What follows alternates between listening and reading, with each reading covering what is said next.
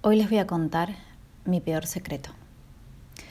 Mi peor secreto es escribirme con gente de otros lugares, gente lejos, gente que quizás nunca vaya a ver. Y me imagino por horas qué contar, qué decir, cómo viven, qué hacen. Por lo general las historias salen solas. ¿Y por qué es mi peor secreto? Porque ahí invento mis historias, las que escribo, las que leo, las que les comparto. De acá saco mis relatos. Y sí, se ha vuelto casi un goce complementario, porque indago, conozco personas, me cuentan sus secretos, yo les cuento los míos, los que no me animo acá en persona. Pero me pregunto si todo eso es real, si todo eso es verdad. Y la verdad que mientras lo hago siento un placer enorme, aunque en el fondo me pone triste. Me pone triste que nunca compartiremos una comida real.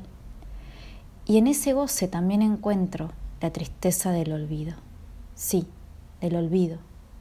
Porque luego me olvido y a la vez me recuerdo. Me olvido de lo vacío de mi vida, de lo que me pasa. Me olvido de generar lazos con personas en 3D de carne y hueso, que vengan con los pies sucios a ensuciar mi casa que me dejen migas debajo de la mesa. ¿Qué me pasa con ese lugar incómodo? ¿Qué me pasa con la tierrita debajo de la alfombra? Con los desperfectos que pueden ocurrir. ¿Qué me pasa con esos encontronazos, con esos choques? Con la caída de máscaras.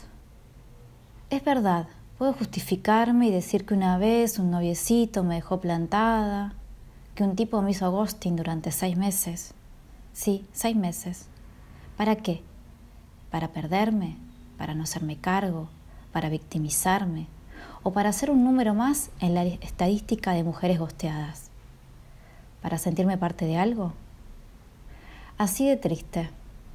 La verdad es que mi vida es, y a veces es muy alegre, pero lo virtual lo hace aséptico lo hace limpio, lo hace sin roces, sin contacto. Contacto estrecho, esto que se ha hecho tan de moda.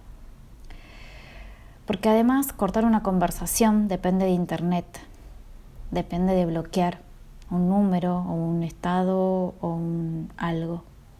Depende del wifi, de que se acabe el tema de conversación. Es totalmente impersonal, parcial